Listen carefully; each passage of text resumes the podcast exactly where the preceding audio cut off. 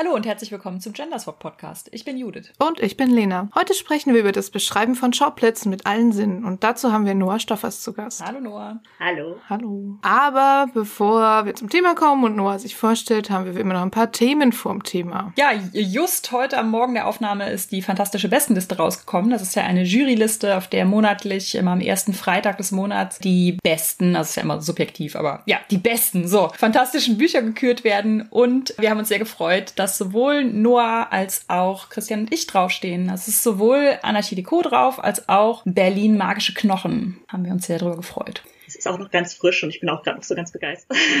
Ja.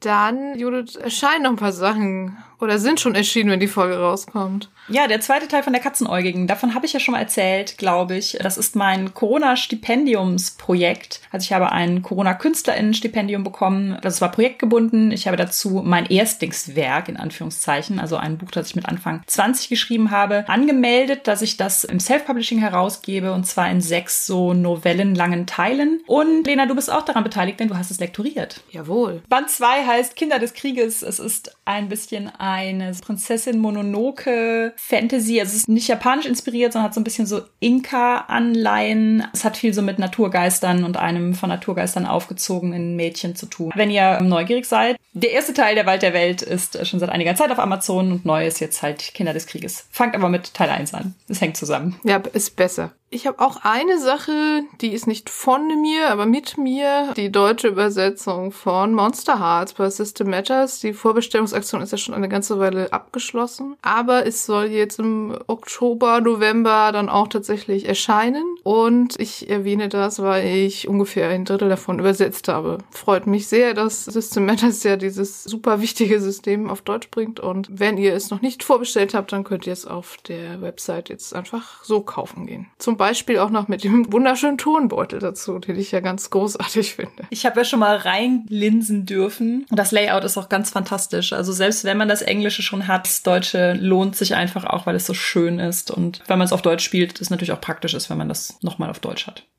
Ja, und dann war da noch die Frage, was ist jetzt euch mit Guerilla Journalist? Das ist ja Christians Rollenspiel, bei dem ich aber dadurch involviert war, dass ich es lektoriert und gelayoutet habe und im Testprozess involviert war und all sowas. Da haben wir uns jetzt gemeinsam entschlossen, dass wir das über Drive-Thru-RPG veröffentlichen. Das sollte ursprünglich in der Rollenspielklöppelei rauskommen, kommt aber aus verschiedenen Gründen da leider nicht raus, weil es einfach kapazitätsmäßig gerade nicht geht. Und bei Drive-Thru-RPG ist eigentlich alles super easy und ihr könnt das dann da einfach als PDF und Print bestellen, sobald es freigeschaltet ist. Es ist nur dazu nötig, dass wir vorher einen Proofdruck anfordern, was ja auch total sinnvoll ist. Aber es gibt ja im Moment diese obskure Papierknappheitssache und deswegen stand da schon so eine Warnung, dass der Proofdruck leider bis zu einem Monat dauern kann. Das heißt, es ist möglich, dass auch wenn diese Folge erscheint, Career Journalist immer noch nicht erhältlich ist. Aber es müsste dann eigentlich wirklich, wirklich, wirklich in der Nähe sein. Wenn es dann schon raus ist, dann packen wir den Link in die Show Notes. Und wenn nicht, dann reden wir im Dezember nochmal drüber. das ist unser Evergreen. Und als letztes gibt es noch einen Termin. Ja, genau. Ende November bin ich tatsächlich in Berlin bei einer Fantastikwoche im Brechthaus, wo ich an einem Abend in einer illustren Runde über Fantastik und Politik reden kann. Das wird sicher cool. Das ist der 25.11. in Berlin, Brechthaus. Link findet sich dann vermutlich noch bei mir auf der Website.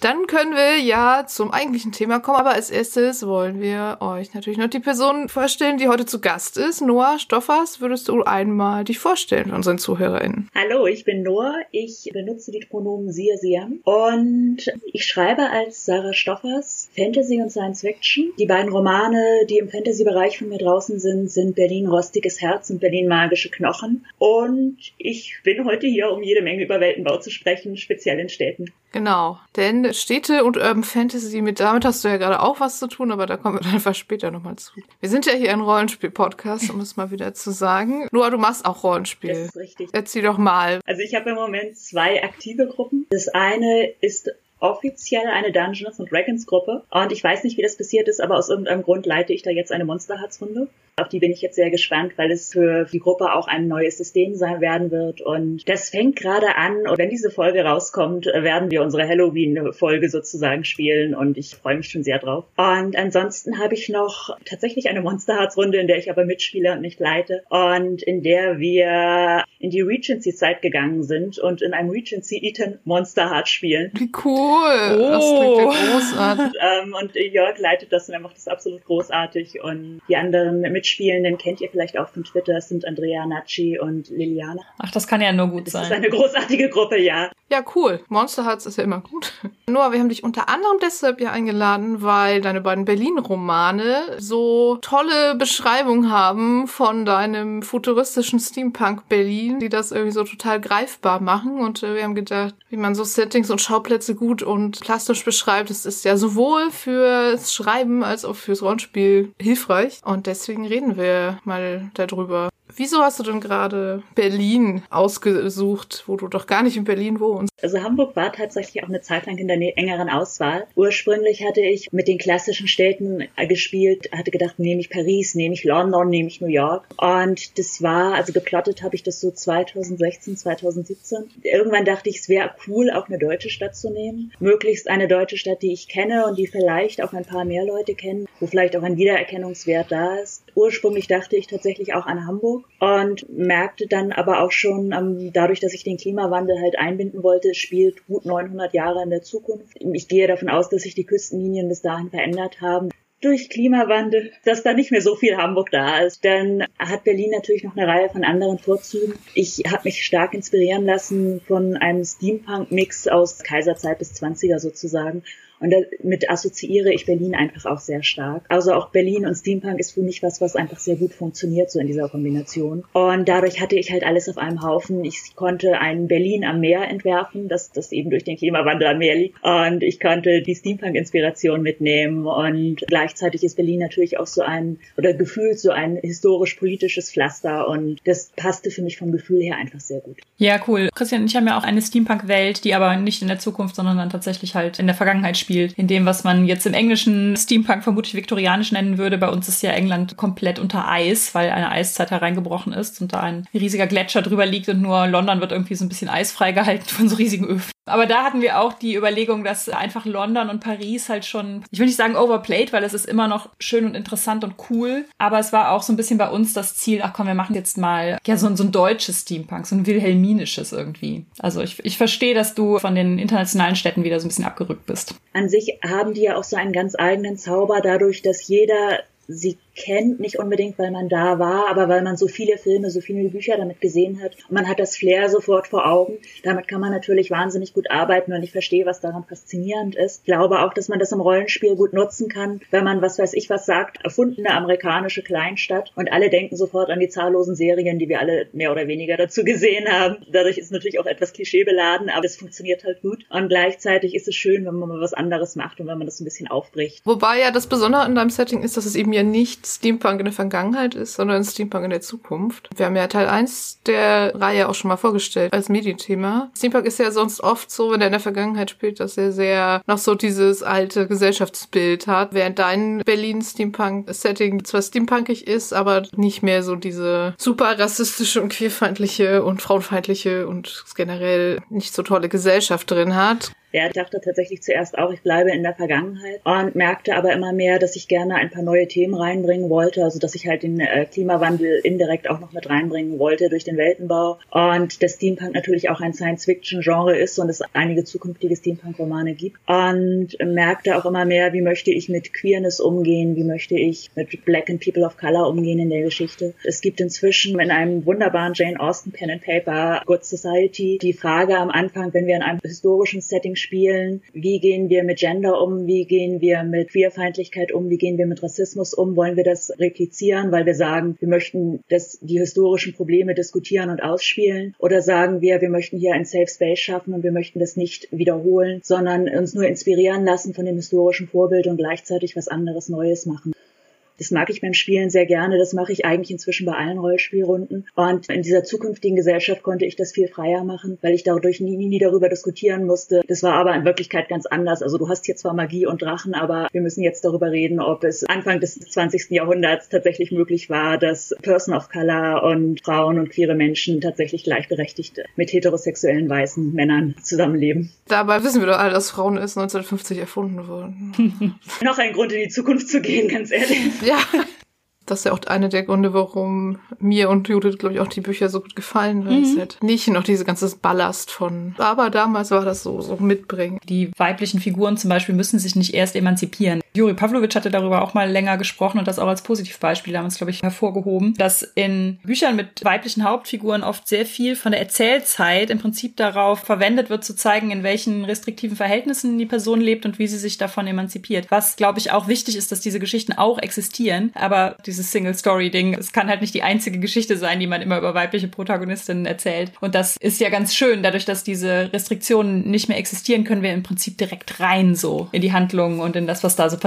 Das äh, finde ich tatsächlich ganz genauso. Ich habe vor Fantasy einen historischen Roman geschrieben, der 1907 spielt. Obwohl ich das, also wie du genau sagst, auch schätze, dass man sozusagen das nicht komplett ausblendet und nicht so tut, als wäre irgendwie alles Knorke gewesen, ist es natürlich eine andere Ausgangsbasis und man muss dann bei weiblichen Figuren oder weiblich gelesenen Figuren automatisch immer mitdenken, was ist überhaupt möglich, wie ist es möglich, wo erkämpft man sich die Freiräume. Und ich hatte damals zwei weibliche und eine männliche Hauptfigur. Und es gab bestimmte Sachen, die habe ich die männliche Hauptfigur machen lassen, weil es einfacher war.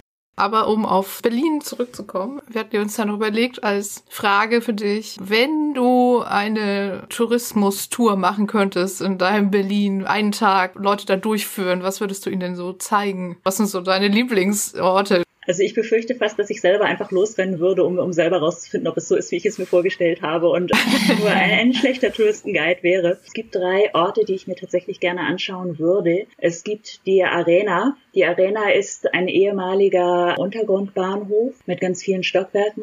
Der stammt noch aus unserer Zeit. Es ist eine Ruine, die so halbwegs erhalten geblieben ist. Und die Untergrundszene der Erfindenden, die rostige Gilde, macht da verbotene Rennen mit so Flugmaschinen. Also Gleiter sind wie fliegende Motorräder im Grunde genommen. Und in den alten U-Bahn-Tunneln veranstalten sie so illegale Rennen. Das Ganze ist immer ein bisschen wie ein Volksfest. Insofern, dass es Streetfood an allen Ecken gibt, dass Wetten abgeschlossen werden, dass das eine Mordsgaudi ist. Und zwar so lange, bis dann die Gendarmen kommen und die Razzia stattfindet und sich das alles auflösen muss. Und das würde ich tatsächlich ganz gerne einmal sehen. Ich habe die lauschigen Flüsse, die durch Berlin fließen, sehr viel größer werden lassen, also auf einen starken Strom anwachsen lassen und habe da ein schwimmendes Viertel aus Häusern auf Stelzen und Hausbooten gemacht, mit so lauter Stegen, die so dadurch hindurchführen. Ich gebe zu, auch ein bisschen inspiriert von den schwimmenden Märkten in Südostasien. Das würde ich mir tatsächlich sehr gern anschauen. Und als jemand, der Bücher inständig liebt und hier in Wahrheit tatsächlich gerne Magie hätte, würde ich gerne in die magische Bibliothek von Berlin gehen und oh. ja, mir die Magie und die Bücher anschauen. Ich würde in deinem Berlin auch super gerne essen gehen. Du hast ja gerade schon von diesem Streetfood erzählt. Ich finde, du beschreibst immer das Essen ganz hervorragend und du gerade so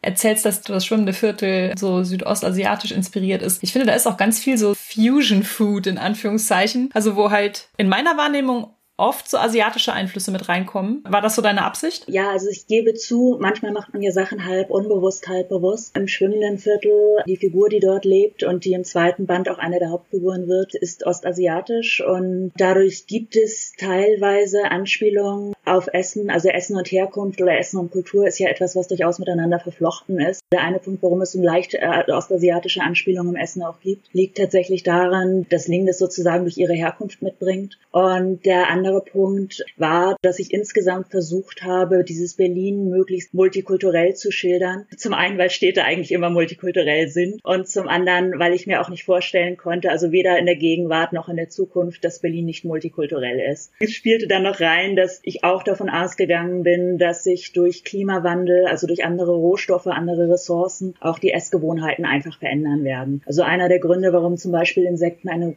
wesentliche Rolle spielen, die natürlich auch in der ostasiatischen Küche vorkommen, war auch, dass ich davon ausgehe, dass bei Rohstoffknappheit, es wird ja jetzt bereits schon drüber gesprochen, Insekten eigentlich ein wirklich gutes Nahrungsmittel wären, weil es sehr viel rohstoffschonender wäre als zum Beispiel Fleisch. Also es gibt ja durchaus Möglichkeiten, dass sich unsere Essgewohnheiten in Zukunft auch noch verändern werden. Ich glaube, wenn ich in deinem Berlin wäre, ich den ganzen Tag nur essen. Am besten muss man erstmal was essen, bevor man deine Bücher liest, sonst, sonst geht man in den Kühlschrank zwischendurch. Ja, total. Berlin gibt's ja nicht. Nein. Ja, shocking News. Judith, ihr habt ja auch gerade wieder einen Roman in Berlin, der gerade erschienen ist. Wir haben ihn vielleicht schon mal erwähnt. Das ein oder andere Mal, genau. Aber ihr habt ja auch Städte entworfen, die es nicht gibt. Zum Beispiel Signa aus den 13 gezeichneten. Oder Esther, ne, heißt die Stadt? Ja, Esther, die schwimmende Stadt. Genau. Wie ist das denn deiner Meinung nach? Also statt selber bauen oder statt nehmen und verändern? Pro und Contra, Pro und Vor- und Contra. Nachteile? Ja. Ja, ich finde eigentlich, das Stadtsetting ja so ein bisschen ausmacht. Also welchen Wunsch man bei diesem Stadtsetting hat, es kommt eigentlich darauf an, ob man jetzt die Stadt erfindet oder eine bestehende nimmt. Ich finde, bei der bestehenden Stadt kann man ja äh, ganz bestimmte wiedererkennbare Stadtelemente nehmen. Also gerade bei der Urban Fantasy wäre das ja so ein Fall, dass man die dann irgendwie zum Beispiel magisch umsetzt oder durch irgendwas, was in der Geschichte passiert, magisch verändert oder sowas. Das wäre ja so ein besonderes Ding bei Urban Fantasy. Ich finde, da ist ein Beispiel die Flüsse von London. Da sind die Flüsse dann nachher so eine Art Stadtgöttinnen, also wo man dann halt auch tatsächlich darauf baut, dass die Leute schon so eine Art kulturelles Vorwissen haben und sagen, ah, ja, cool, ach, das ergibt ja Sinn so. Und da ist es natürlich total gut, wenn man sich an bereits bestehenden Städten orientieren kann. Das macht dann natürlich auch Spaß und man kann da total gut, ich spreche aus Erfahrung, in so Recherchelöcher fallen, wo es dann einfach mit einem davon galoppiert, weil das, was in der Stadt ohnehin schon vorhanden ist und vielleicht bekannt oder vielleicht so ein eher unbekannterer Fun Fact oder so, dass da kann sich eins ans andere reihen. Also irgendwann muss man auch so ein bisschen sagen, so, stopp, ich muss jetzt erstmal meinen Plot auf die Reihe bekommen. Und bei Städten, die man sich selbst erdenkt, und da finde ich, ist Noahs Berlin ja so ein bisschen so ein Zwischending auch, weil Berlin tatsächlich existiert, aber in dieser Form natürlich nicht, weil es ja 900 Jahre in der Zukunft ist. Da finde ich, kann man dann natürlich auch sich daran bedienen, dass man diese Stadt komplett auf den Plot anpassen kann, wenn man das möchte. Ne? Also das heißt, der Aufbau der Stadt kann der Stimmung in der Stadt entsprechen und man kann lauter so Parallelen dazu ziehen, wie die Stadt aufgebaut ist und was in der Handlung passiert. Und bei Sügner, bei den 13 Gezeichneten, ist es ja so, dass diese Stadt aus mehreren Gründen ganz klar lokal begrenzt ist und auch ein Stadtstaat und ganz wenig Beziehungen zur Außenwelt unterhält und alles so eifersüchtig hütet. Ne? Also die Altstadt ist von so einer Stadtmauer umgeben, dann ist aber natürlich die Stadt größer geworden und so aus dieser Stadtmauer herausgequollen, wie das ja so ganz viel bei mittelalterlichen Städten auch der Fall war. Und dann haben sie die Unterstadt aber nochmal mit so einer gigantischen Schanzanlage umgeben. Und das ist halt zum einen natürlich irgendwie eine vielleicht nicht komplett überzogene Verteidigung, aber schon irgendwie so sehr bombastisch. Entspricht aber halt total diesem klaustrophobischen, wir müssen für uns bleiben. So dieses eigenbrötlerische und das Verlangen, sich abzukapseln. Und das entspricht dann natürlich diesem verharrenden Traditionen, was bei den 13 Gezeichneten ja so ein großes Ding ist. Das ist ja einerseits ein Aufstandssetting, wogegen die Invasoren revolutioniert wird, aber es geht ja auch darum, dass die gesellschaftlichen Voraussetzungen, wie sie vorher waren, halt nicht mehr so weitergeführt werden können und dass die ProtagonistInnen des Romans sich halt auch gegen dieses Traditionelle so stemmen. Und dann befindet sich die Stadt ja noch auf einem Berg und dieser Berg enthält halt was. Also der ist nicht einfach nur Fels, sondern da sind irgendwelche alten Gänge und Geheimnisse drunter und sowas. Und da hat es halt total Spaß gemacht, dass die Stadt einfach das immer geben konnte, was die Geschichte gerade brauchte. Also da war die Stadt im Prinzip eine Art Protagonist, der dann in der Handlung im Prinzip mit den anderen ProtagonistInnen interagiert. Natürlich auf eine ganz andere Weise als ein menschlicher Protagonist, aber auch ein bisschen ähnlich. Also so wie beim Fate-Rollenspiel alles ist ein Charakter, trifft das da auf jeden Fall auch zu Sügner als auch ein Charakter. Nicht immer freundlich. Ich glaube, das macht ja auch viel so ähm, Fantasy-Geschichten aus. Das stimmt. Was Noah schon meinte, dass Berlin halt so ganz viele verschiedene Aspekte hat und es deswegen so ganz logisch ist, dass Dinge zum Beispiel in Berlin spielen oder halt in anderen Städten. Das spricht dann natürlich wieder für Städte, die schon existieren. Also bei Anarchie Deco hat sich gar nicht die Frage gestellt, dass wir das in einer fiktiven Stadt machen. Da ist halt das, was ich am Anfang gesagt habe, diese Aspekte der Stadt, die wiedererkennbar sind und die auch ganz wichtig für die Handlung sind und so. Das traf da auf jeden Fall zu. Also da fand ja auch ganz viel so dieses soziale Wohnungsbau-Ding statt und gleichzeitig war Berlin auch Teil von diesem Germania-Nazi-Dystopie-Ding und sowas und das kommt halt im Roman ganz klar so zusammen oder prallt aufeinander. Und das wäre bei einer fiktiven Stadt natürlich wesentlich schwieriger gewesen, weil die Leute das gar nicht so als Hintergrundwissen darüber haben. Das muss man ja dann alles etablieren. Ich habe auch das Gefühl, und das ist vielleicht so ein bisschen das Mittelding zwischen diesen beiden Dingen. Du hast ja schon gesagt, ich habe quasi geschummelt. Na, das würde ich so nicht sagen. Nein, also das war nicht negativ gemeint. Das waren ein Stück weit auch vorher schon mal meine eigenen Worte. Wenn man eine Stadt nimmt und man hat eine Stadt vor Augen, möchte sie sich aber eigentlich zurechtbiegen, so wie man das braucht, dann gibt es gelegentlich auch Romane, Filme, ich nehme an auch Spiele, die von einer bestimmten Stadt in einer bestimmten Epoche inspiriert sind, aber sie eben nicht eins zu eins wiederbilden, sondern nur so angelehnt sind. Ich bin mir relativ sicher, dass es das ist, was in Knochenblumenwelten nicht geschieht, das in einer Version von Wien um 1900 spielt, aber eben Vienna in dem Roman ist ganz anders. Und das ist ja im Grunde genommen auch das, was ich gemacht habe. Oder was in Steampunk auch relativ gut geht, weil wir ja genau wissen, dass es nicht eins zu eins ein historisches Setting sozusagen ist, sondern eben ein fantastisches Setting.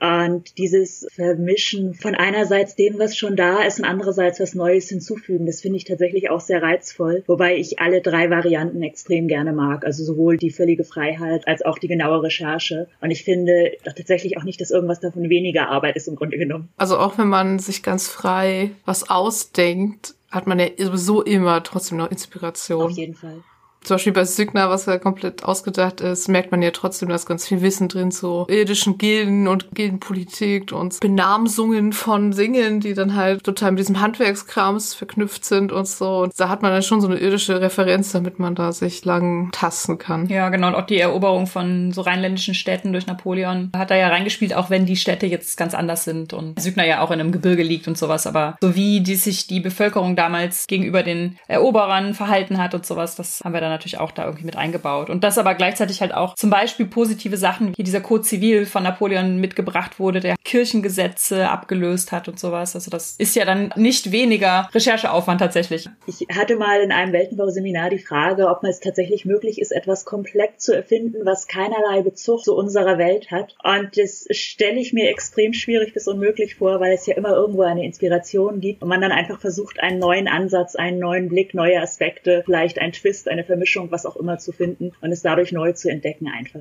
Ja. Vielleicht können wir noch mal ein bisschen auf das Thema Stadt als Setting auch im Rollenspiel eingehen. In meiner sehr klassischen DSA-Runde gab es früher immer den Begriff Stadtabenteuer. Ja. Kennt ihr das auch noch? Ja, ja, kenn ja. ich auch. So, dieses, das klassische Rollenspiel ist immer, man läuft durch die Wildnis und da ist vielleicht mal ein Dorf oder ein Wald oder... Oder Dungeon, genau. Genau. Aber wenn dann mal was in der Stadt spielte, wurde es dann immer angekündigt, erst ein Stadtabenteuer und dann hatten manche Leute auch schon gar keinen Bock drauf, oh. weil sie dann sagten, nee, die Stadt, da geht einer nur einkaufen und die Gruppe trennt sich und man spielt irgendwie nur so Einzelszenen und oft ist ein Stadtabenteuer dann auch noch geknüpft an entweder so Detektivelemente oder sowas wie Politik oder Intrigen und das finden viele ja auch nicht gut. Ich liebe natürlich ja Stadtabenteuer. Damals in unseren DSA-Zeiten waren auch die Abenteuer, an die ich die besten Erinnerungen habe, spielten zumindest teilweise in der Stadt, wie die Herren von Korhop oder so oder diese Aranien-Sachen. Die hatten immer irgendwie ein Stadtthema. Das hat mir auch eigentlich meistens sehr gut gefallen. Ja, aber okay, dann dröseln wir das nochmal ein bisschen auf. Also Stadt im Rollenspiel. Natürlich sind ein paar von diesen Kritikpunkten ja auch tatsächlich valide. Also so ewige Gruppentrennung und so ist schon was, was passieren kann in Städten. Man trennt sich ja nicht unbedingt im Dungeon und sagt, geh du mal links rum, ich geh rechts rum und dann treffen wir uns in der Grabkammer oder so. Die eine Gruppe wurde nie wieder gesehen. Ja, genau. die waren leider die falsche Richtung gegangen. Also ich finde, ein großer Vorteil von Städten ist halt einfach, dass man sehr viele verschiedene Schauplätze und sehr viele verschiedene Stimmungen sehr dicht aneinander haben kann. Definitiv. Wenn man jetzt bei dem Beispiel von Noah vorhin mit dem Berlin, die schwimmende Stadt mit den Stegen und die magische Bibliothek und diese Leiterrennen, das könnten natürlich auch irgendwie drei Dörfer sein, die jeweils eine Tagesreise auseinander liegen. so rein theoretisch, ne? Aber das wäre dann schon irgendwie sehr seltsam, dazwischendurch immer erst so eine Tagesreise Weise laufen zu müssen oder fahren zu müssen. Ich glaube, in der Stadt sind die Kontraste tatsächlich viel stärker auf viel kleinerem Raum, dass du mit einem kurzen Weg auseinander ein armes Viertel hast und vielleicht ein absolutes schickimicki reiches Viertel. Das kannst du natürlich auch auf dem platten Land machen und sagen, wir haben hier ein Schloss, das in einem Dorf steht sozusagen, da auch da sind dann ja Gegensätze vereint. Aber in der Stadt kannst du halt sehr viele unterschiedliche Gegensätze und sehr viele unterschiedliche Lebensformen und Identitäten auf sehr engen Raum zusammen haben. Und das ist einfach sehr abwechslungsreich. Genau. Und man kann sich auch so gegenseitig sehen. Es sorgt für Konflikte sozusagen. Ja, also ich finde, da braucht man gar nicht so viel zu erzählen, wenn man irgendwie sagt, das arme Viertel, das schaut so über den Fluss auf die Lichter des superreichen Viertels oder andersrum, das reiche Viertel schaut so von seinem Berg herunter auf das Elendsviertel. Da muss man gar nicht mehr so viel sagen, um allen klar ah, da könnte ein Konflikt sein. Das finde ich auch. Diese Stadtviertel kann man ja sehr klar charakterisieren. Arm und Reich ist natürlich auch immer ein Spannungsfeld in der Stadt. Also ich glaube, mir fällt kein einziges Stadtsetting ein, wo das nicht ist. Auch so kulturelle Grenzen können halt möglich sein oder wie bei Noah die Viertel, wo die ErfinderInnen vor allen Dingen vorherrschen und halt die magischen Viertel und sowas, die sich ja auch dadurch unterscheiden, dass die magischen Viertel halt eben Dinge mit Magie gestalten können. Und das finde ich auch immer sehr spannend. Also das charakterisiert dann diese Stadtteile sehr gut. Das sorgt für so eine Orientierung der SpielerInnen in der Stadt und gleichzeitig hat das Konfliktpotenzial. Ne? Also es sind automatisch mehrere so Parteien vor Ort, wo man sich fragen kann, wie stehen die zueinander. Und man hat halt diese Strukturen, die man in Städten so erwartet und die man auch benutzen kann. Man erwartet, eine Stadt hat irgendeine Art von Regierung. Das heißt jetzt der Bürgermeister oder der Stadtrat oder eine magische Regierung oder eine kirchliche Regierung oder dergleichen. Irgendeine Art von Strukturen. Es gibt Gilden, es gibt irgendwie vielleicht auch Gangs oder Banden, irgendeine Form von irgendwie gearteten Nachtleben, sag ich mal, und irgendeine Art von Büttelpolizisten oder Security, so Sci-Fi-Settings ja eher vielleicht so private Security-Firmen. Und da hat man dann schon so ein bisschen was als Anhaltspunkt, äh, den man sich so entlanghangeln kann, um damit Geschichten zu erzählen, weil zu sagen, okay, man hat hier die Diebesband auf der einen Seite und die Ordnungshütenden auf der anderen Seite, dann schreibt sich ja schon viel auch von selber. Es ist ja meistens auch sehr dicht verwoben. Ich erinnere mich an ein Homebrew-Stadtsetting, in dem es so kriminelle Strukturen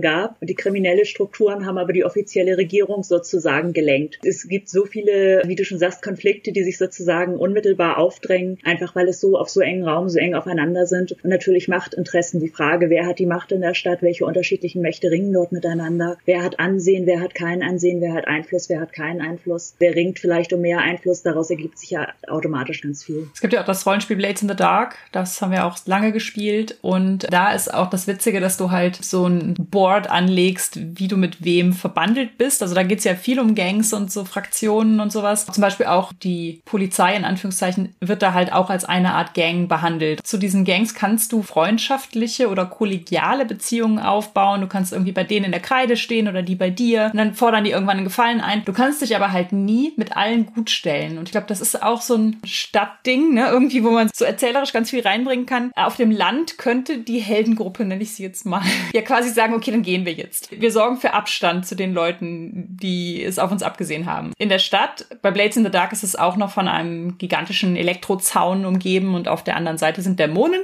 Also da ist dann auch nicht so viel mit wir hauen aus der Stadt ab, das geht einfach nicht. Da musst du halt irgendwie gucken, irgendwann kannst du keine gute Entscheidung mehr treffen. Irgendwann kommt der Zeitpunkt, da musst du zwischen Pest und Cholera wählen, mit irgendeinem wirst du es dir verscherzen und die Rache wird furchtbar sein, aber vielleicht hast du in der Zwischenzeit Verbündete gewonnen, sodass du das aushalten kannst. Das ist ja auch bei Death Brawl zum Beispiel so, da spielt man ja auch immer in so einer Megastadt, das ist so ein Cyberpunk-Setting. Da ist es ja, du fängst ja immer schon an und alle SC haben irgendwie schon alleine durch die Cyberware, die sie besitzen, die man auch nicht nicht besitzen kann. Entweder stehen sie bei irgendwem in der Schuld oder sie gehören quasi einem Konzern oder sie werden gesucht, weil sie das Zeug irgendwo geklaut haben und man kann es sich nicht mit allen nicht verscherzen. Man muss sich immer irgendwie da positionieren und das ist, glaube ich, auch das, was das so ein bisschen ausmacht. Ja, und, wie Noah vorhin ja auch schon so ein bisschen sagte, multikulturelle äh, Ansatz. Selbst in so eher Fentelalter-Settings entsteht ja oft trotzdem so ein bisschen Schmelztiegel der Kulturen. Da kann man dann selbst in so einem klassischen DSA-Setting dann doch etablieren, nein, hier gibt es irgendwie nicht nur weiße Menschen. Ich fand das bei Splittermond eigentlich immer ganz cool, dass die Städte sich ja meistens um diese Mondtore oder Mondpfade gebildet haben, wo man sich im Prinzip beamen konnte in eine andere Stadt. Und das sorgte ja für eine sehr große, so, ich sag mal, internationale Nähe, also so eine Globalisierung durch diese sehr, sehr kurzen Reisewege. Und das war immer von Anfang an da schon so der Gedanke. Und ich fand in den Illustrationen kam auch immer raus, dass das halt, dadurch, dass die Reisewege so kurz sind, alles halt einfach sehr sich so positiv durchmischt. Also irgendwie, dass aus allen Ecken der Welt Leute zusammenkommen und Stadtviertel errichten oder halt einfach irgendwie Handel treiben. Also dass das nicht so dieses, man wird dann als Kuriosität betrachtet und total geabbert oder so, sondern das ist da einfach an der Tagesordnung. Ich finde, dass da auch reinspielt, das passt so ein bisschen zu den Strukturen der Stadt, dass überall dort, wo sich viele Menschen, die ein verbindendes Element haben, sei es jetzt Kunst, sei es zum Beispiel Queerness oder was auch immer, oft auch Szenen entwickeln. Also zum Beispiel, ich behaupte einfach mal, es gibt in jeder größeren Stadt und wahrscheinlich auch nicht erst seit den letzten 100 Jahren queere Szenen. Also es gab ja auch in der Vergangenheit queere Szeneviertel in London und so weiter, die wir oft gar nicht auf dem Schirm haben, weil es in unserer Wahrnehmung nicht vorkommt, weil es in der Geschichtsschreibung nicht so stark beleuchtet wird, aber die natürlich immer schon da waren, genauso wie es auch künstlerische Szenen gab. Es bilden sich sozusagen Kulturräume, in denen Menschen miteinander interagieren, die gemeinsame Erfahrungen haben, die durch eine gemeinsame Identität verbunden werden. Und das ist natürlich auch in Städten viel eher der Fall als auf dem platten Land zum Beispiel. Das ist ja auch im Prinzip einer der Gründe für so eine Landflucht, ne? Definitiv. Ja, also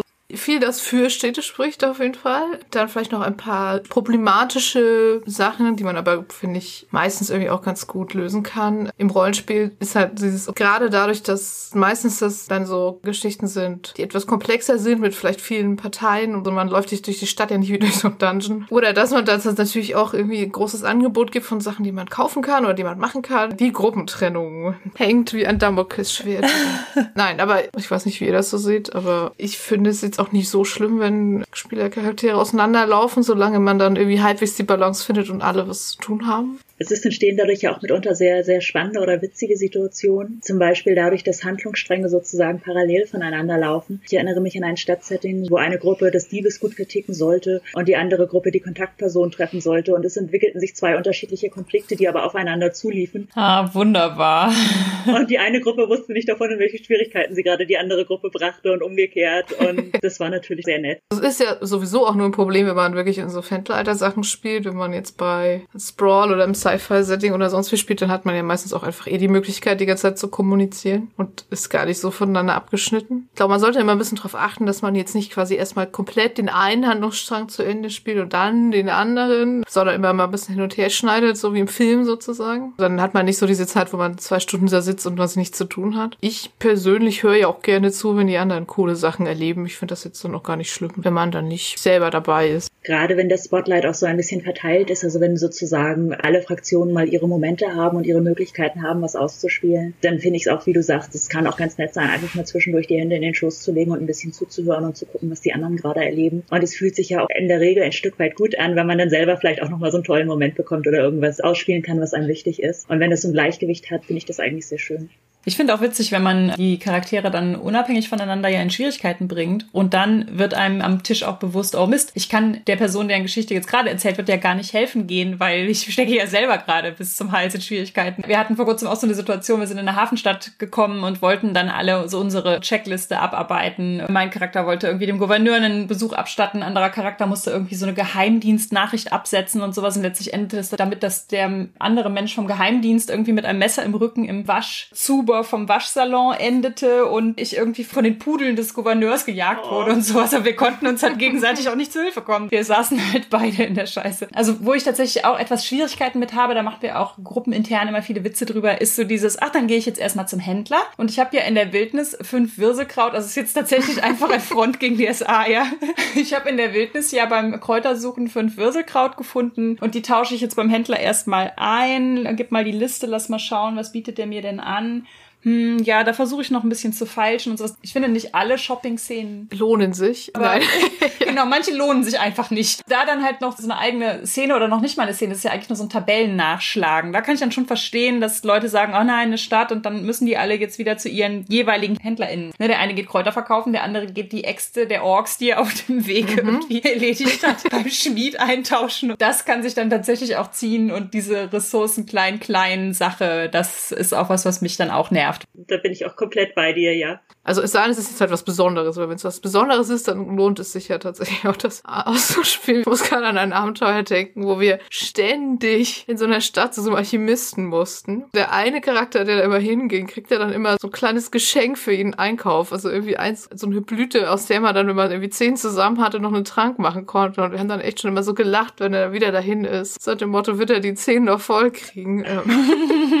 An dieser Stelle könnte ich ja vielleicht noch mal erwähnen, dass ich ein Minispiel zum Thema Shopping geschrieben habe, was man auf meiner Website runterladen kann. Das zum Beispiel, da macht mir Shopping Spaß. Also das ist ein cooles, lustiges. Das haben wir auch schon eingebaut in Rollenspiele. Das Ach, lässt schön. sich halt in beliebige Rollenspiele einbauen. Das ist auf jeden Fall in einer Runde Invisible Sun entstanden, als wir uns für ein Social Event da ausgestattet haben. Und das Spiel heißt halt Shopping Montage. Und es ist genau das. Es ist ein Minispiel, mit dem man eine Shopping Montage spielen kann. Funktioniert so, wie es ist. Man kann es natürlich hacken, eigentlich nur für Klamotten shoppen. Und es hat halt diese klassischen Tropes, wie man sie aus Filmen kennt. Man sieht immer erstmal die Outfits, die es nicht werden. Und dann am Ende sieht man das eine, was es dann wird. Ja, da haben wir uns mal für einen Ball bei Blades in the Dark ausgestattet mit dem Spielen. Das hat sehr viel Spaß gemacht. Man kann shoppen ja auch ganz gut noch mit anderen Dingen verbinden sozusagen. Also sei es jetzt, dass die Figuren noch was versuchen zu stehlen oder dass sie noch versuchen, eine Information in dem Laden zu bekommen oder irgendwas rauszufinden oder so. Und dann hat es ja vielleicht auch eine gewisse Plotrelevanz. Wir hatten mal eine legendäre Szene zum Stadtabenteuer mit so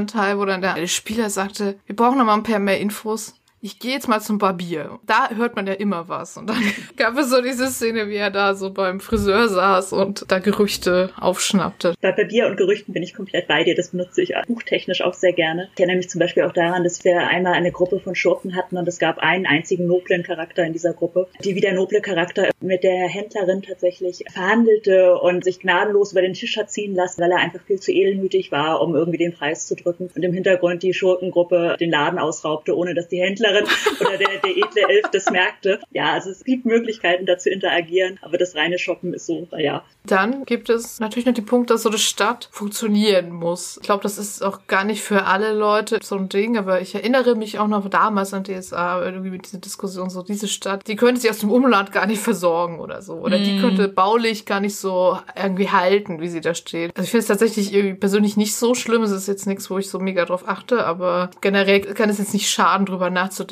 wie so eine Stadt funktioniert, weil sich daraus, finde ich, auch oft Geschichten ergeben. Es gibt auch in diesem einen Rollenspiel-Guide von James D'Amato so eine Mini-Übung, wo man so ganz profane weltliche Dinge sich überlegen soll für ein Setting. Also zum Beispiel sowas wie, ah, hier in dieser Magierakademie, woher kriegen die eigentlich ihr Essen und wer wäscht da die Wäsche und das Papier für die Schreibstube, wo kommt das eigentlich her? Und daraus ergibt sich ja oft dann auch nochmal Plot-Ideen, weil man dann auch noch so ein Netzwerk von Versorgungsdingen drumherum hat. Ich finde tatsächlich auch, dass wenn man solche Fragen beantwortet, das können ja auch ähm, die, diese Eckpfeiler des Weltenbaus sein sozusagen. Also was für gesellschaftliche Strukturen gibt es, was für Rohstoffe gibt es, wie ist das Klima in der Ecke eigentlich und so weiter. Daraus ergibt sich immer sehr viel, was man später tatsächlich im Weltenbau benutzen kann. Davon, wie die Handelsverbindung oder die Rohstoffversorgung ist, ist ja Mode, Essen und so weiter abhängig zum Beispiel. Das Klima spielt da auch mit rein und sagt natürlich auch was über die Mode aus oder vielleicht auch über die Bauart der Gebäude und so weiter. Ich weiß nicht, für ein One-Shots lohnt es sich wahrscheinlich nicht, aber für eine längere Kampagne kann man sich ja durchaus auch fragen, was sind so die Rahmenbedingungen, das einmal abstecken? Gibt es Ordnungskräfte? Gibt es ein politisches System, das dahinter steht und so weiter? Und daraus ergibt sich dann schon ganz viel relativ schnell. Ich würde tatsächlich es nie in Stein gemeißelt setzen. Das heißt, wenn man irgendwie merkt, wir möchten eine Sache und die war bei der Planung nicht vorgesehen, dann bin ich immer dafür, die Planung über den Haufen zu werfen. Aber es kann einem so ein Grundgerüst geben, mit dem man ganz gut arbeiten kann. Ich habe auch gerade an die Folge mit James gedacht, wo wir über dieses Top-Down, Bottom-up Worldbuilding geredet haben. Und man kann natürlich schnell, wenn man jetzt anfängt, ah, diese Stadt könnte gar nicht flächendeckend mit Wasser versorgt werden, wenn da so und so viele Leute leben und wo kommt überhaupt die Elektrizität her und woher haben die Papier in gewisse Wege abzubiegen, kann einem sicherlich noch irgendwie neue Impulse geben und das ist dann sicherlich auch ganz spannend. Aber ich glaube, die Gefahr besteht, dass man das Ding dann mit Logik so erdrückt, ne? wenn man das ja. so, so tot erklärt, wenn man alle Winkel dieser Stadt irgendwie erklärt. Auch da finde ich, ist so ein Mittelweg irgendwie ganz cool. Ich glaube, man fängt halt nie an zu schreiben, wenn man so top-down einfach alle Aspekte dieser Stadt für sich versucht, logisch festzulegen. Und da erstickt man, glaube ich, auch den Sense of Wonder so ein bisschen mit. Von daher finde ich auch, Fantasy-Städte müssen so lose funktionieren funktionieren, ne, so dass ich es schlucke, so. Aber ich muss dann nicht alles dran nachvollziehen können. Also ich muss nicht genau wissen, wohin die Kanalisation führt. Es sei denn, ein Charakter steigt rein, dann man kann das ja auch noch ausarbeiten, ja, ja, genau, wenn, genau. wenn man es braucht. Es gibt da so einen Satz zu von Aurelia von Krieggeflüster. Sie hatte mal gesagt, es würde reichen, das war auf ein historisches Setting bezogen, aber ich finde, es passt zu Weltenbau insgesamt, wenn das Bauchgefühl der Geschichte stimmt. Es muss nicht komplett stimmig sein, es muss nicht komplett authentisch sein, das ist gerade im historischen ja oft auch gar nicht möglich. Aber das Gefühl, es könnte so gewesen sein. Es überzeugt mich, es nimmt mich mit, es holt mich ab. Selbst wenn es dann vielleicht nicht 100% akkurat ist, reicht eben dieses Gefühl einfach aus. Es ist erstaunlich, was man den Leuten alles verkaufen kann, wenn man gerne möchte. Aber grundsätzlich bin ich auch dafür, dass man versucht, überzeugend zu sein und die Leute mitzunehmen. Und gerade indem man mit Erwartungen so ein bisschen spielt und dass man zum Beispiel genau weiß, London sieht ungefähr so und so aus und wenn ich Big Ben erwähne, dann wissen alle, dass wir in London sind. Das nimmt beim einiges beim Weltenbau ab. Ja, du hattest noch angesprochen, Noah, dass man ja auch Feste und Feiertage und so den Jahreslauf und sowas für so eine Stadt, also für die Kultur in der Stadt festlegen kann. Ne? Wie wird das Neujahr begangen und, solche Sachen? Das ist etwas, das ich sowohl bei Büchern als auch bei Pen and Paper ganz gerne nutze. Aber Pen and Paper lohnt es sich einfach für kleine Spiele. Also wenn du zum Beispiel mit der Gruppe der Reisenden irgendwo hinkommst und es ist gerade ein Stadtfest und es gibt verschiedene Möglichkeiten, Glücksspiele zu machen und erstmal gibt es diese Möglichkeiten der kleinen Spiele sozusagen sagen, einfach so was Nettes, Unterhaltsames zu machen, Karten zu spielen, zu betrügen, neue Leute kennenzulernen. Aber man kann es natürlich auch mit dem Plot verweben, also zum Beispiel an ein Geheimnis heranzukommen, eine plotgebende Person zu treffen. Es ist natürlich auch eine hübsche Kulisse, einfach um das Ganze ein bisschen ästhetisch aufzubauen. Also zum Beispiel ist es vielleicht ein bisschen an den venezianischen Karneval angelehnt und es gibt Trubel aus bunten Masken und Kostümen oder ein Feuerwerk zu einem bestimmten Zeitpunkt oder werden irgendwelche Laternen in den Himmel steigen gelassen. Und man verwebt das mit dem Plot, weil es auf dem dramatischen Höhepunkt des Plots gleichzeitig liegt oder einfach als Hintergrundkulisse. Dadurch kann sich natürlich sowohl die Kultur des Weltenbaus ganz gut ausdrücken, als auch, dass man es einfach benutzt, weil es hübsch oder lustig und unterhaltsam ist. Und das lässt sich ja tatsächlich auch auf Nicht-Stadt-Settings übertragen, so Feiertag.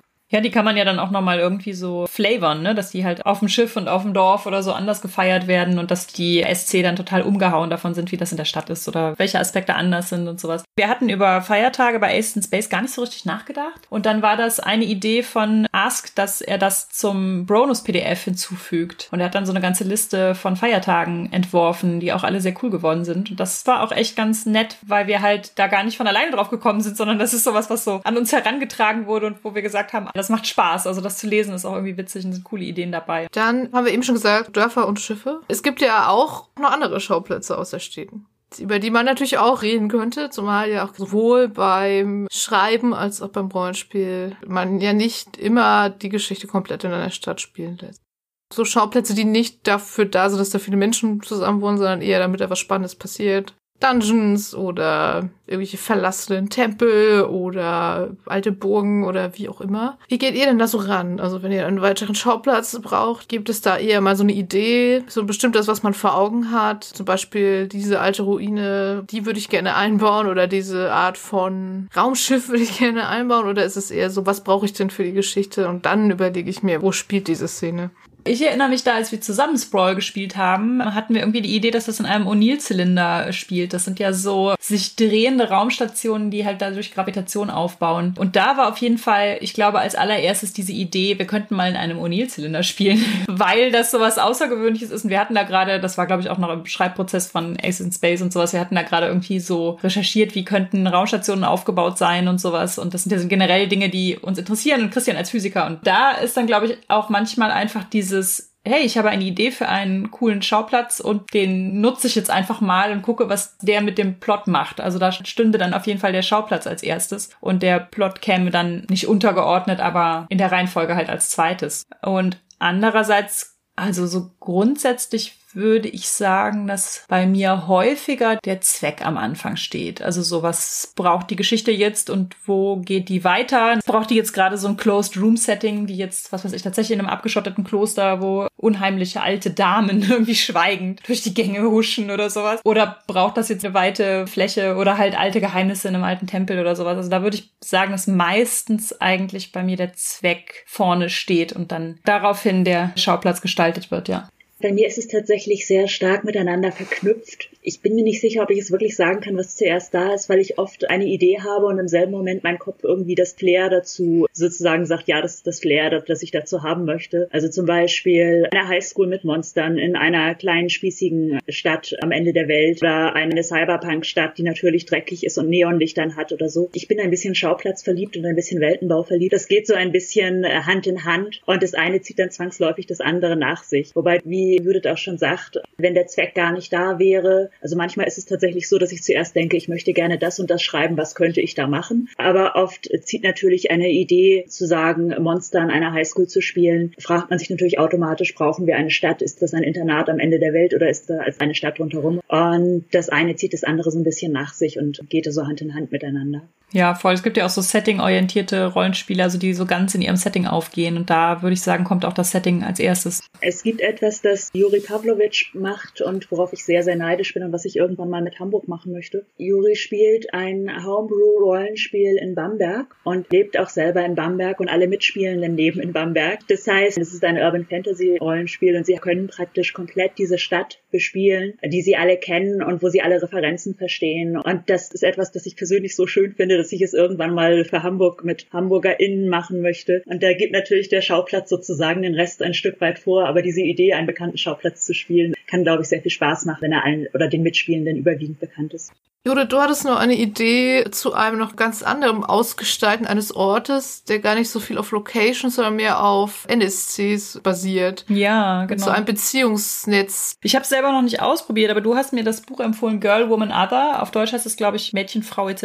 Das ist auf jeden Fall auch übersetzt. Also nur als Service-Hinweis. Das war gar keine Fantasy. Du hast mir was empfohlen, was keine Fantasy ist. Ich habe dir E-Literatur empfohlen, es tut mir leid. Ja, ich habe diesen Monat nur E-Literatur gelesen. Genau, das war keine Fantasy, drehte sich aber größtenteils so um London als Ort, an dem halt so unterschiedliche Perspektiven möglich sind. Und da wurden dann verschiedene so Lebensgeschichten so schlaglichtartig geschildert. Und es wurde auch sowas angesprochen wie ihr, ne, weißen cis-hetero-Menschen habt uns auf dem Land und, weiß ich nicht, in den Hafenstädtchen und den Fischerdörfern und so nicht geduldet, ihr habt uns da weggejagt und jetzt gehört London halt uns. Und ich fand, da wurde die Stadt eigentlich nur durch die Unterschiedlichkeit dieser Lebensgeschichten geschildert und war dadurch aber halt total facettenreich. Und die Leute, die dort wohnten und um die es ging, waren halt in dieser Geschichte verknüpft. Und dann ergab sich dadurch so einfach was, wo ich so dachte, oh wow, wenn man das mal aufmalen würde, das würde so ein, so ein Spinnennetz ergeben aus zwölf Lebensgeschichten, ganz unterschiedlicher Altersstufen und sowas. Und da habe ich auch drüber nachgedacht, habe es aber bisher noch nicht umgesetzt, dass man sowas halt aufs Rollenspiel übertragen könnte. Also man könnte einen Ort komplett dadurch ausgestalten, indem man halt so eine Art Beziehungsnetz entwickelt und die SC sich in der Handlung da so durchbewegen ne? und so feststellen, ah, das Problem des einen ist mit dem anderen verknüpft und sowas. Und gleichzeitig könnte das ganz viel über den Ort aussagen, an dem die leben. Ist ein größeres Projekt, glaube ich. Muss ich irgendwann mal ausprobieren. Klingt echt spannend, finde ich auch. Und das Buch mochte ich auch. Jetzt haben wir viel über Schauplätze geredet und dass die ja schon wichtig sind. Dann äh, vielleicht jetzt noch ein paar praktische Ideen. Wie macht man denn einen Ort plastisch greifbar und stimmungsvoll, ohne 15 Seiten darüber zu schreiben oder als mal eine halbe Stunde Monolog zu halten in der Rollenspielrunde? Also ich glaube, ich mag tatsächlich diesen ganz klassischen Tipp ganz gerne. Man kann ja theoretisch tatsächlich, wie du schon sagst, irgendwie 15 Seiten Monolog schreiben. Und ich gebe zu, ich habe auch einen leichten Hang dazu. Aber weil das im Roman nicht immer gut aufgenommen wurde, bin ich irgendwann dazu übergegangen, einfach zu sagen, ich picke zwei, drei Aspekte heraus, die ich für besonders charakteristisch halte. Das kann das Licht sein, das in dem Raum herrscht. Das kann ein Geräusch sein. Das kann ein Geruch sein. Ich gebe zu, meistens mache ich beim Anfang einer Szene dann doch vielleicht auch fünf Sätze, aber dass man sozusagen sagt. Wir stehen in einer engen Gasse zwischen zwei Häusern. Es ist dunkel, es fällt nur ein Klackern von Neonlampen aus der angrenzenden Straße herein und es regnet. Und du hörst, wie die hinter dir Schritte näher kommen. Das sind natürlich nur eine Handvoll Informationen, aber das reicht in der Regel ja schon, um ein Bild im Kopf zu erzeugen. Wenn mich keiner aufhält, dann mache ich beim Spielleiten es tatsächlich auch so, dass ich zwischendurch immer mal wieder was einstreue und sei es irgendwie nur durch einen Nebensatz. Ihr tretet auf die Straße hinaus und ein scharfer Wind fährt euch entgegen und bringt eure Umhänge zum Wirbeln. Und ihr merkt schon, dass es langsam kühler wird und da hinten an der Ecke steht ein Maronenverkäufer und ja, hier ist das Essen wieder. und meistens greifen die Spielenden das dann ja auch auf und spinnen das sozusagen in den eigenen Erzählungen fort. Ich finde auch, gerade beim Rollen Rollenspiel verlässt man sich ja stärker noch, finde ich, als in Büchern, weil man, wie du schon sagtest, weniger Zeit in Anspruch nimmt, um das zu beschreiben. Also da hat man ja in einem Buch tatsächlich ein bisschen mehr Raum zu, finde ich. Und auch noch, um Details einzufügen, zum Beispiel in Dialogen. Ne? Das macht man jetzt beim Rollenspiel ja auch eher nicht, dass dann die Spielleitung noch, wenn sich die SpielerInnen unterhalten, noch irgendwie einwirft, sagst du und der Wind reißt dir fast die Wörter vom Mund oder irgendwie ja. sowas. Das macht man ja dann eher nicht. Das könnte man in einem Roman unterbringen, aber nicht so gut im Rollenspiel. Ich finde, man greift beim Rollenspiel ja ganz viel auf diese Genrebilder zurück, die die Leute eh im Kopf haben. Das heißt, wenn man ein paar Hinweise Hinweise gibt und ein paar so, wie du schon meintest, zwei, drei Details ausarbeitet, dann entsteht ja schon ganz viel. Und wenn man damit jetzt nicht so einverstanden ist und möchte ein anderes Bild erzeugen, dann muss man natürlich ein bisschen gegensteuern, also klar. Aber ich finde gerade sowas wie, was dominiert im Cyberpunk, ne, sind es diese flackernden, riesigen Reklameschilder, die über die ganze Fassade gehen und das fliegende Auto oder irgendwie sowas. Da braucht man gar nicht viel, um sich halt direkt die richtigen Bilder in den Kopf zu projizieren. Wir haben ja einfach ganz viele so Stadtpanoramen schon im Kopf, oft durch Medien, oft vielleicht auch durch eigene Erfahrung und sowas. Und darauf können wir ja zurückgreifen. Und das ist so die Abkürzung, um Dinge zu beschreiben. Alle schimpfen immer auf Klischees und ich gelegentlich auch. Aber Klischees vereinfachen natürlich auch das Verständnis. Und sie sind uns allen vertraut. Es sind Erzählelemente, die wir über einen langen Zeitraum aufgesogen haben. Und weil sie sich so vertraut anfühlen, ist man auch bereit, sie sofort mitzunehmen und im Kopf zu ergänzen. In der Hinsicht liebe ich Klischees tatsächlich, auch wenn sie in anderen Situationen vielleicht toxisch sind. Das war ja auch das, was Frank in seinem Essay in Rolling Inclusive schreibt, oft sind es ja nützliche Abkürzungen, die das Gehirn dann nimmt. Und wenn es halt schädliche Abkürzungen sind, dann muss man halt reflektieren und was dagegen tun und so. Aber wenn man jetzt tatsächlich die Cyberpunk-Stadt so beschreiben möchte, dann ist das ja ganz nützlich, dass wir alle Blade Runner kennen oder Ghost in the Shell oder so. Ich überlege mir tatsächlich immer, was fällt am meisten auf? Wenn man den ersten Eindruck beschreibt, was wäre denn der erste Eindruck? Wenn die Figuren bei, sagen wir mal, City of Mist, da leite ich ja ab und zu auch mal in das protzige Büro eines CEOs kommen, dann fange ich halt nicht an mit, ja, der Raum ist so und so viel Quadratmeter groß und hat eine Glasfront und der Schreibtisch ist aus Mahagoni oder so, sondern dann sage ich meistens so, ihr steht in einem super protzigen, riesigen Büro im obersten Stockwerk oder sowas. Das ist halt so das eine. Man kann ja auch einfach sagen, was ist das für ein Ort? Zumal ich es ja auch, wenn ich Spielleite, sehr gerne mache, von den Spielenden noch nach Details zu fragen. Ja, das wollte ich eben auch Na, noch sagen, genau. Ja. Also sowas wie, Ihr steht in einem super protzigen Büro. Sagt doch jeder mal ein Detail, was zu diesem Ort so passt. Der echte Tigerkopf an der Wand. Ja, ja, sowas kommt da gerne mal. Das finde ich halt irgendwie cool. Und zumal dieses, wenn Spiele Details einbringen, sie meistens auch immer gleich viel mehr invested sind. So, das ist auch eh ein guter Trick. Und dann gibt es ja noch den Trick, nicht nur einen Sinn anzusprechen. Also nicht nur zu sagen, was man sieht, sondern auch was man riecht oder hört oder ob die Luft irgendwie sich komisch anfühlt oder dergleichen. Und das, das finde ich auch immer echt einen guten Trick. Also sowohl beim Schreiben als jetzt auch beim Rollenspiel das greift ja auch auf die Möglichkeiten ein, die man hat. Also gerade wenn es, was weiß ich, neblig ist oder regnet, hat man viel Licht, hat man wenig Licht, liegt Rauch in der Luft, man kriegt vielleicht gar nicht richtig Luft, weil in der Nähe gerade irgendwas brennt oder ein Haus abbrennt oder was weiß ich was. Das beeinflusst ja auch die Möglichkeiten, die die Spielenden haben. Und ich merke oft, dass das was ist, was in Büchern nicht mitgedacht wird, dass gesagt wird, es ist irgendwie eine Szene nachts und dann wird ganz detailliert beschrieben, wie die Mimik von irgendjemandem ist. Und ich denke so, Entschuldigung, weißt du, wie dunkel es gerade ist? Farbe. Und das habe ich auch nochmal irgendwo gelesen. Ich weiß ehrlich schon gar nicht mehr, wo genau, aber das fand ich auch noch eine gute Idee fürs Rollenspiel. Wenn es eine Person ist, die wichtiger ist oder ein Ort, der wichtiger ist, dass verschiedenen äh, Charakteren verschiedene Sachen auffallen, je nach ihrem Hintergrund. Die Kriegerin bemerkt vielleicht eher, dass die Rüstung des Gegenübers total hochwertig ist, während der Bade vielleicht eher bemerkt, dass das Gegenüber weit gereist sein muss, weil er das Abzeichen des, was auch immer, Festes am Kragen hat oder dergleichen. Ich habe ja gerade frisch eine Leserunde zu Anarchie Deco bei Lovely Books gemacht. Was immer wieder auftauchte, ist, dass der Kommissar Seidel ja häkelt. Also das begeistert die Leute immens. Und alles bei ihm mit diesen Häkelsachen verziert ist. Das heißt, er hat die Kissenüberzüge, er hat Deckchen auf dem Tisch liegen, er hat sogar in seinem Büro so ein Ablagesystem, wo verschiedenartig gestaltete Häkeldeckchen verschiedene Stufen von darum muss ich mich noch kümmern, darum kümmere ich oh mich gerade. Das ist so gut. Das war auch irgendwie so ein Detail, das sollte ihn eigentlich erstmal nur charakterisieren ist aber nachher komplett in diese Raumgestaltung so eingeflossen und hat den Raum mit der Person verknüpft. Das haben wir erst gar nicht so vorhergesehen, aber das passiert dann natürlich. Es ist ja auch so ähnlich, wie wenn man jetzt sagt, das ist total protzig und der echte Tigerschädel hängt über dem Schreibtisch. Das sagt ja auch was über die Person an dem Schreibtisch aus. Das kann ja irgendwie schon dienen, um die Charaktere der Person gegenüber irgendwie einzustellen. Schon direkt Antipathien oder so zu wecken oder Sympathien, die dann halt falsch oder richtig sein können. Was ich auch ganz hilfreich finde tatsächlich beim Spielen ist in der Season Zero zu fragen, was wünscht ihr euch eigentlich für dieses Spiel? Was wollen wir für eine Atmosphäre haben? Was für ein Setting wäre euch wichtig? Was wäre euch ein Setting wichtig? Das ist natürlich bei viel eigenem Input leichter, als wenn es ein vorgegebenes Spiel oder ein vorgegebenes Setting gibt. Aber ich finde, da kann man auch schon immer relativ viel rausgreifen, was man dann später in der Spielleitung sozusagen im Setting und im Weltenbau einbringt und unterbringt und sagt, ja, da wurde erwähnt, wir wollten irgendwie ein Gothic Flair haben, dann brauchen wir auf jeden Fall irgendeinen urigen alten Friedhof mit einer Kirche, die mindestens 100 Jahre alt ist und so weiter. Also, dass man da sich sozusagen auch Input von den Spielenden im Voraus holt, was sie gerne hätten, was sie gerne mitnehmen würden. Wo wir schon gerade bei anderen Sinnen waren, wie Gerüchen und Geschmäckern, wollen wir noch mal über Essen reden? Wir müssen noch mal über Essen reden. Unbedingt. Also ich habe ja schon irgendwann, ich weiß gar nicht, ob ich es äh, dir schon gesagt habe, nur, aber ich habe es glaube ich zu Judith schon mal gesagt. Magisches Berlin Kochbuch wann? Weil alle Sachen, die du da in Berlin beschreibst, die klingen immer alle so lecker, dass ich es sofort gerne essen wollen würde. Die Karamellbonbons und Zimtschnecken und äh, scharfen Suppen und es mm. klingt alles immer so großartig. Erzähl doch mal, was für eine Rolle spielt denn Essen in deinen Büchern oder vielleicht vielleicht auch im Rollenspiel.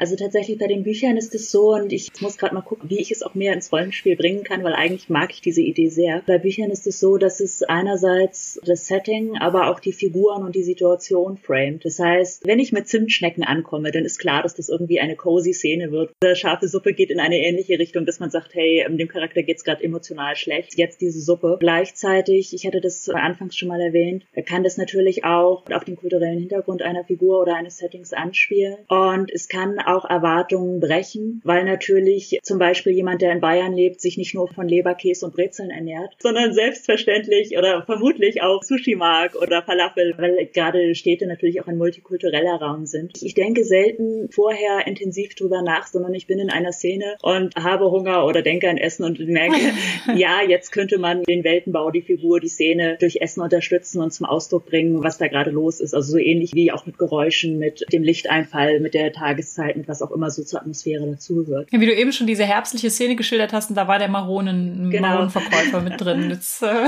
ich, ich bin schon hooked. genau.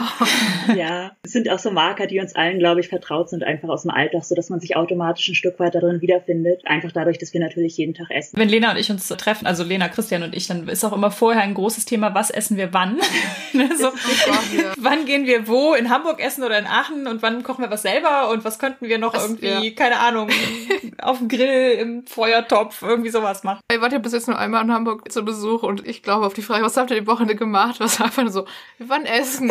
Das ist wir richtig. waren frühstücken oder waren wir Abendessen und dann waren wir wieder frühstücken. Aber das gibt mir auch rückblickend ein äh, wohliges, warmes Gefühl. Auf jeden Fall.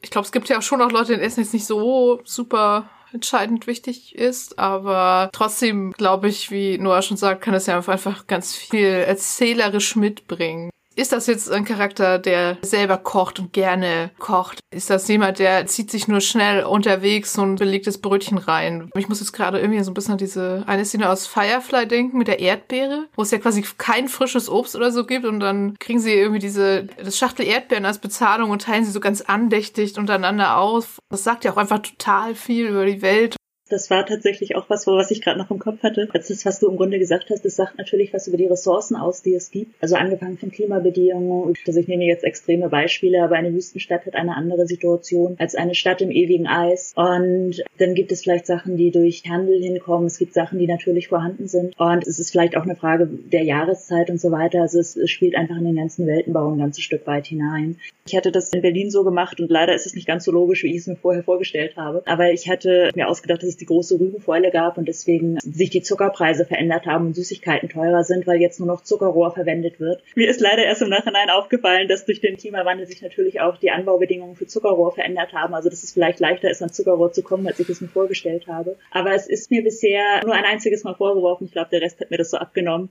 Und es ist ja auch ein ganz gutes Beispiel dafür, dass es reicht, wenn so das Bauchgefühl stimmt. Also wenn es sich halbwegs logisch und überzeugend anhört, dann ist man schon bereit mitzugehen. In unserer City of Mist Runde ist es ja so, dass wir einfach irgendwie jede oder jede zweite Session eine neue skurrile Essenslocation oder ein neues Café erfinden, was einen schlimmen, schlimmen Wortspielnamen oder so hat. Ich fühle das sehr stark. Ja. Aber wir haben auch bei den Urban Fantasy Settings, wir haben immer sowas wie plotrelevante Food Trucks. Mein Charakter bei City of Mist hat ein Teehaus. Essen, gerade in diesen Stadtsettings, das ist einfach irgendwie miteinander verwoben.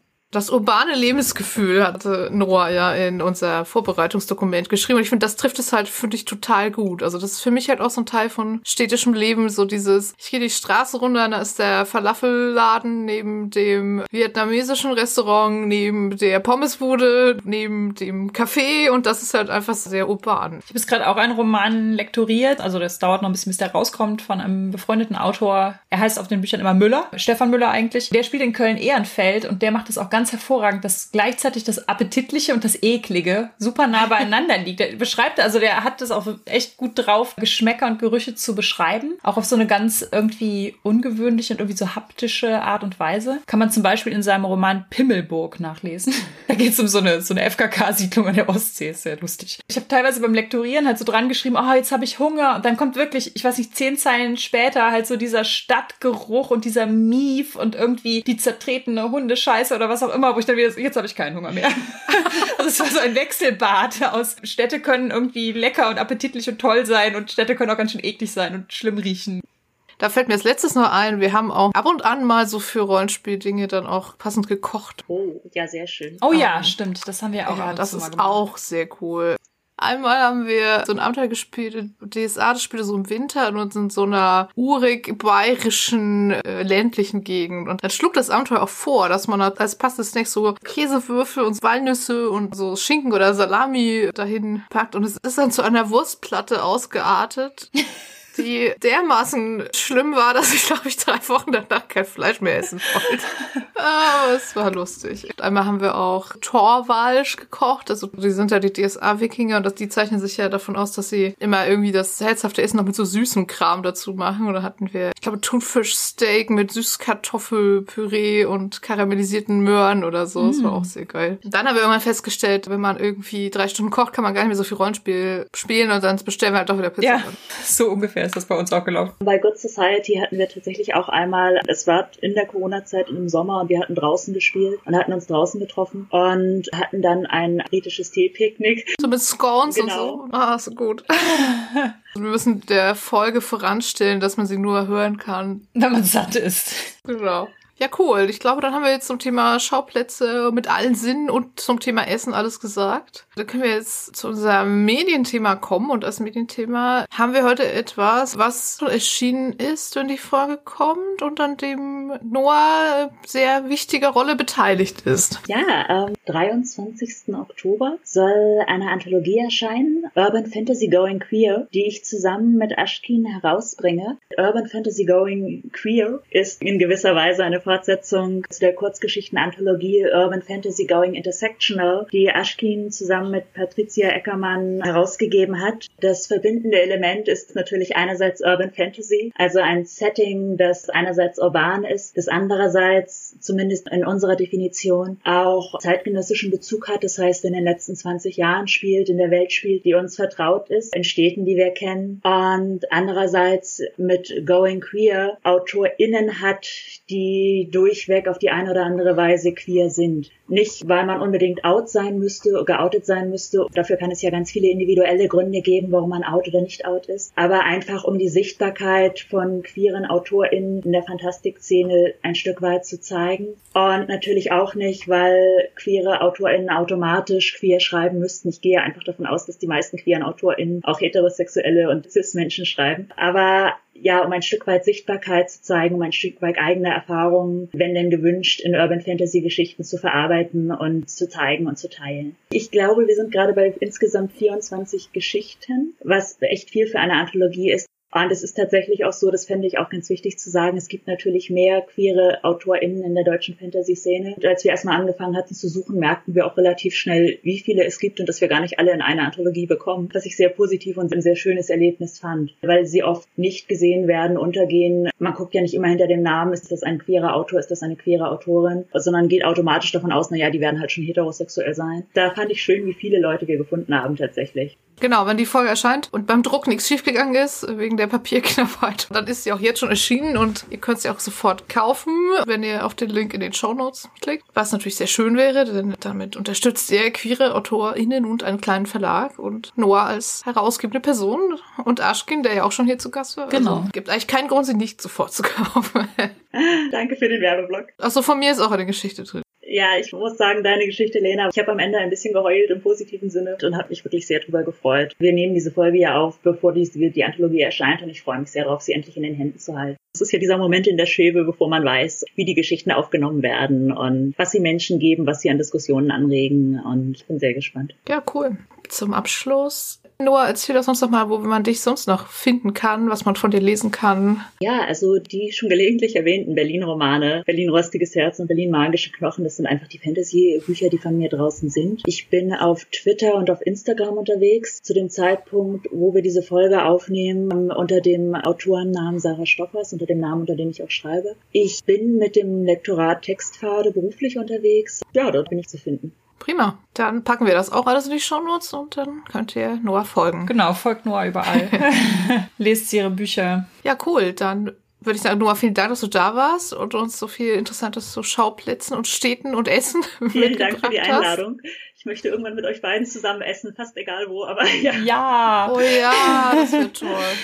Danke, Noah, dass du hier warst. Ich danke euch für die Einladung. Das war unsere 40. Folge zum Thema Schauplätze. Feedback zur Folge lesen wir gerne auf Twitter unter genderswappod, auf Instagram unter genderswappodcast, per Mail an feedback at genderswap-podcast.de oder als Kommentar auf unserer Website www.genderswap-podcast.de. Wenn ihr unseren Podcast mögt, erzählt doch euren FreundInnen davon, gebt uns eine positive Bewertung auf iTunes oder ihr spendiert uns einen Kaffee oder schwarzen Tee. Den Coffee-Link findet ihr unter der Folge. Ihr könnt unseren Podcast und andere tolle Projekte von Judith und Christian Vogt auf Patreon unterstützen und für aktuelle Infos über Neuerscheinungen, Termine und mehr könnt ihr unser Newsletter abonnieren. Die Links findet ihr ebenfalls in den Shownotes. Wir hören uns im Dezember, sagen danke fürs Zuhören und bis zum nächsten Mal. Danke. Tschüss.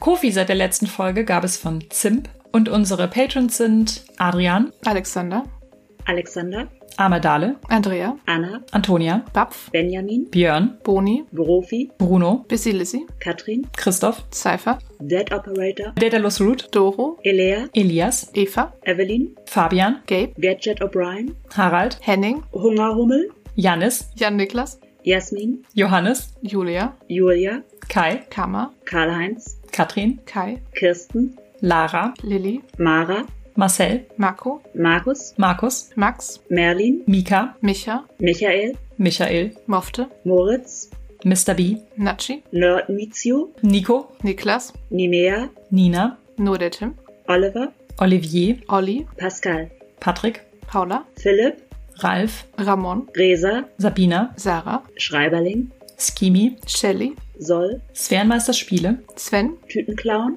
Tanja, Technosmith, Tellurien, Tentacle Duck, Thomas, Thorsten, Tino, Tjörn, Tobias, Tobias, Tobias, Unique UU, Vic, Zeitiger. Senja. Vielen Dank an euch alle. Danke. Dankeschön.